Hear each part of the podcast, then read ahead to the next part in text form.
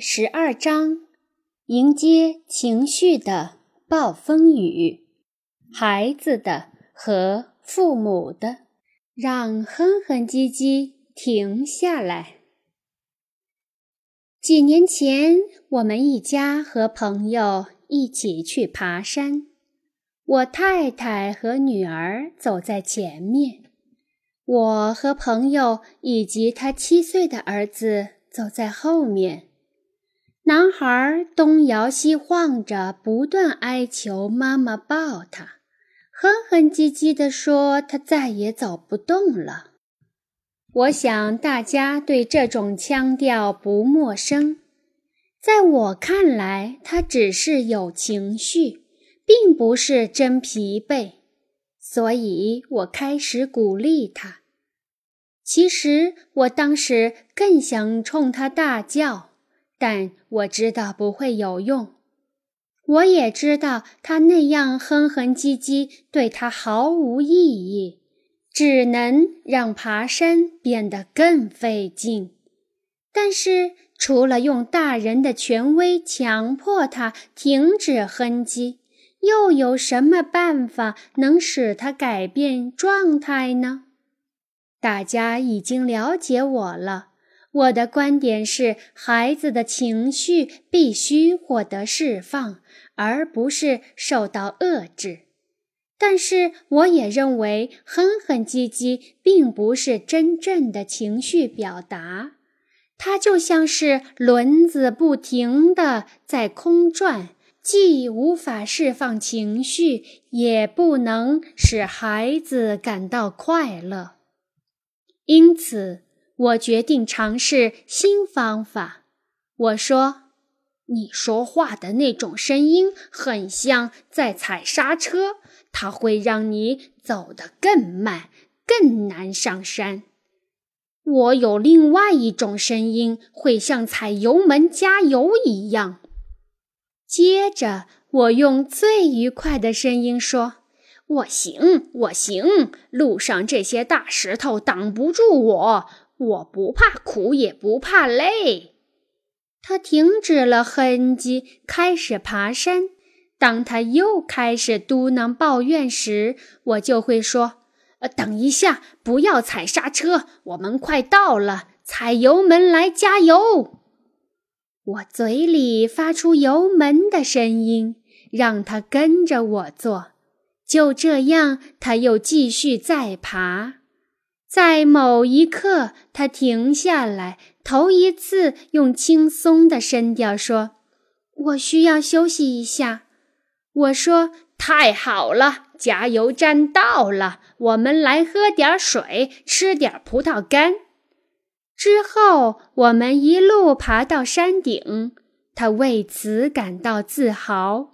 我自己也很高兴，因为找到了一种方法来告诉他抱怨没有用，愉快的声音才有帮助，尽管那像是假装出来的。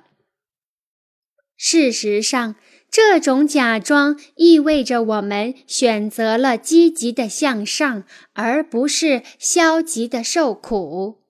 即使当时我们很想哼唧一会儿，我不喜欢哼唧，因为它什么都不是。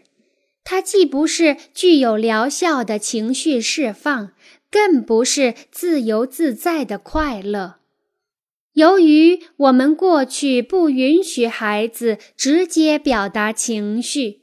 因此，大部分原始的情绪无法自然地流露出来，如深切的悲痛、纯粹的恐惧或者极度的愤怒。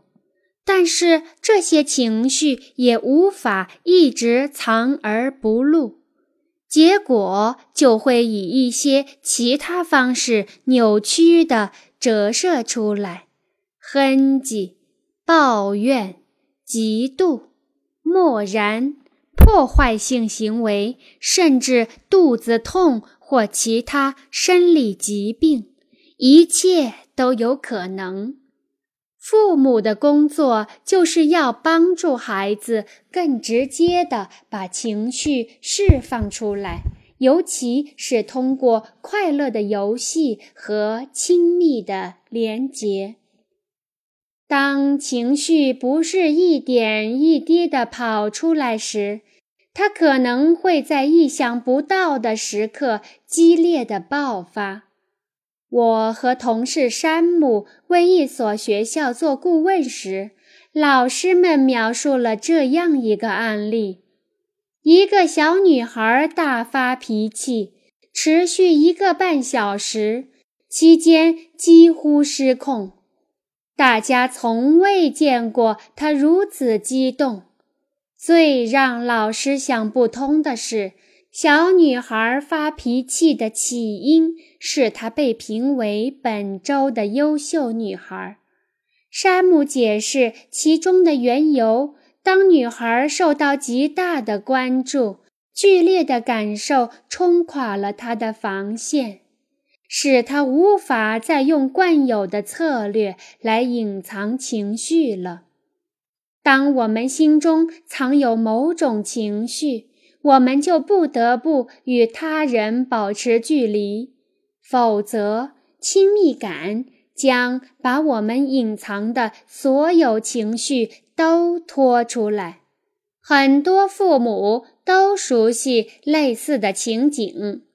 孩子在自己的生日聚会上，或者在美好的一天结束时，突然失控甚至崩溃，那是因为快乐与温馨的感受让我们再也无法抑制深藏已久的眼泪了。